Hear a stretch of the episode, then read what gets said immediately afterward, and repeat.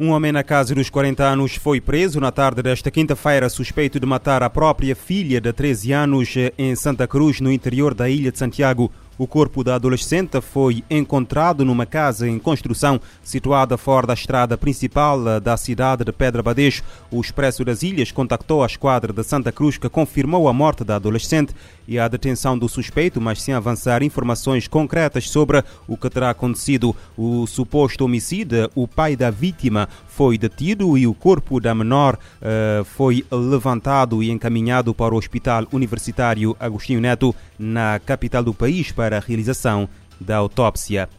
O Ministério Público acusou seis pessoas singulares e uma pessoa coletiva da antiga gestão do Hospital Agostinho Neto de vários crimes, como lavagem de capitais, peculato inserção de falsidade. Uma antiga diretora-geral do hospital foi acusada de, entre outros, 11 crimes de peculato, num processo com mais cinco acusados, incluindo uma ex-ministra. Em comunicado divulgado ontem, a Procuradoria-Geral da República refere que em causa está um processo que correu termos no Departamento Central da Ação Penal, na sequência da comunicação do relatório da Auditoria Administrativa e Financeira realizada pela Inspeção Geral de Finanças ao maior hospital do país, por indícios da prática de ilícitos criminais. A mesma fonte acrescenta que, no âmbito da investigação que analisou em concreto o período de gestão entre julho de 2011 e agosto de 2016, foram recolhidos elementos de prova que confirmaram os indícios constantes do uh, mencionado relatório da auditoria. O comunicado não identifica os acusados, mas a data Ricardina Andrada exercia o cargo de diretora-geral do hospital e Cristina Fontes Lima era ministra adjunta e da Saúde no último governo do PAICV. Uma empresa detida por uma das arguídas foi igualmente visada na investigação, tendo sido imputada a prática de seis crimes de participação ilícita em negócio agravado, previsto e punido pelo Código Penal Nacional. Centenas de crianças indígenas morreram em internatos administrados pelo governo norte-americano entre os séculos XIX e XX. Revelação feita esta uh, quarta-feira na sequência uh, de uma investigação, uh, uma, uma informação que foi divulgada pelos Estados Unidos. A secretária do Departamento do Interior divulgou os primeiros resultados da investigação iniciada pela sua divisão sobre os internatos que funcionavam nos Estados Unidos desde 1819 e 1969. De acordo com as primeiras, as primeiras conclusões, centenas de crianças morreram nos internatos de assimilação espalhados por 37 estados do país em mais de 408 escolas federais. O documento explica que muitas das vítimas foram enterradas em locais não marcados, longe dos colonatos das suas tribos. Até agora, 53 cemitérios foram localizados na rede, mas espera-se que muitos mais sejam encontrados.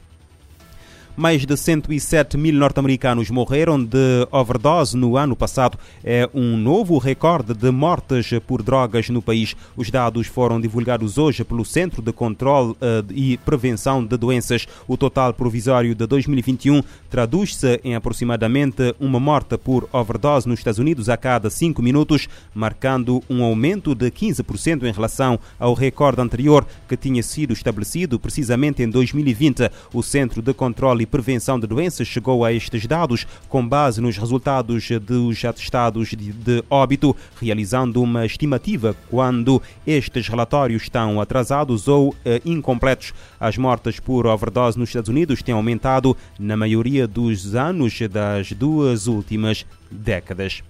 O secretário-geral das Nações Unidas diz-se profundamente preocupado com os riscos de fome mundial que advém da guerra na Ucrânia. António Guterres alerta para o alastrar do problema em várias partes do mundo devido à escassez de alimentos na sequência da invasão.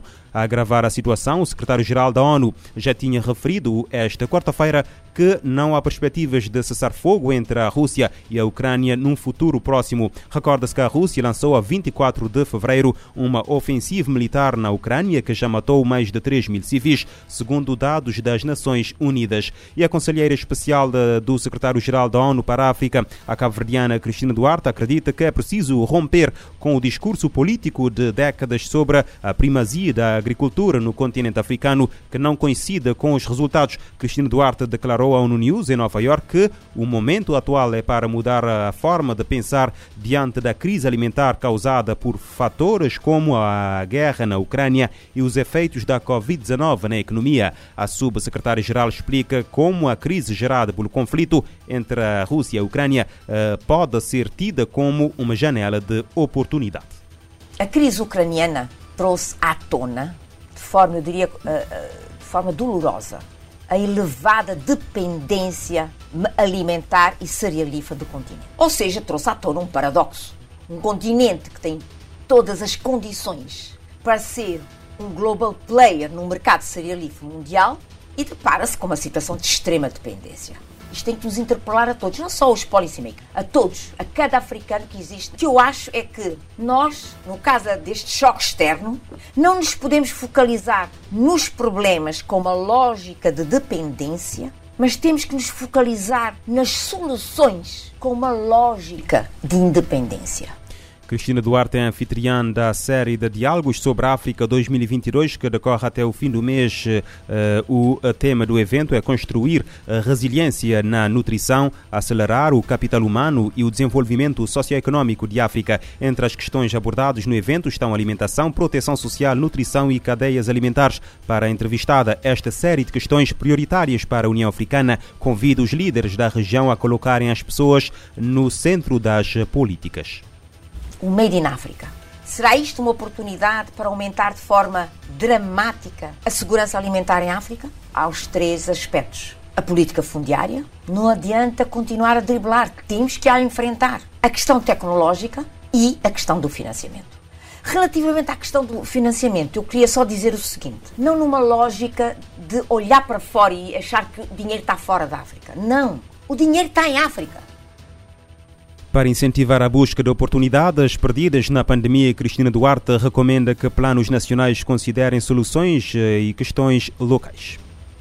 Neste momento, fluxos ilícitos, 86 bilhões de dólares. Ineficiência em termos de despesas públicas na educação, em torno de 22 bilhões de dólares. Ineficiência em termos de despesas, infraestruturas e saúde, 12 bilhões, outros 18 bilhões. Se somarmos tudo, entre fluxos ilícitos mais ineficiência de despesas públicas, chegamos a 150 bilhões de dólares.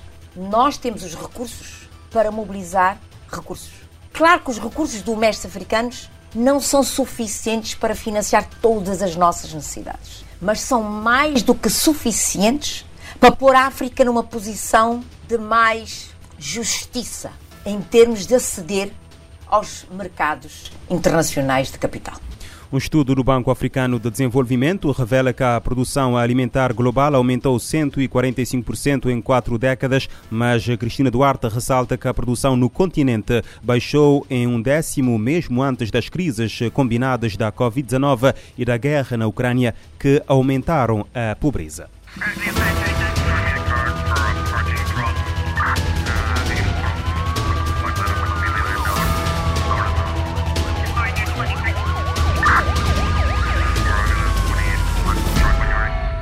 Este programa está disponível em formato podcast no Spotify e em radiomorabeza.cv.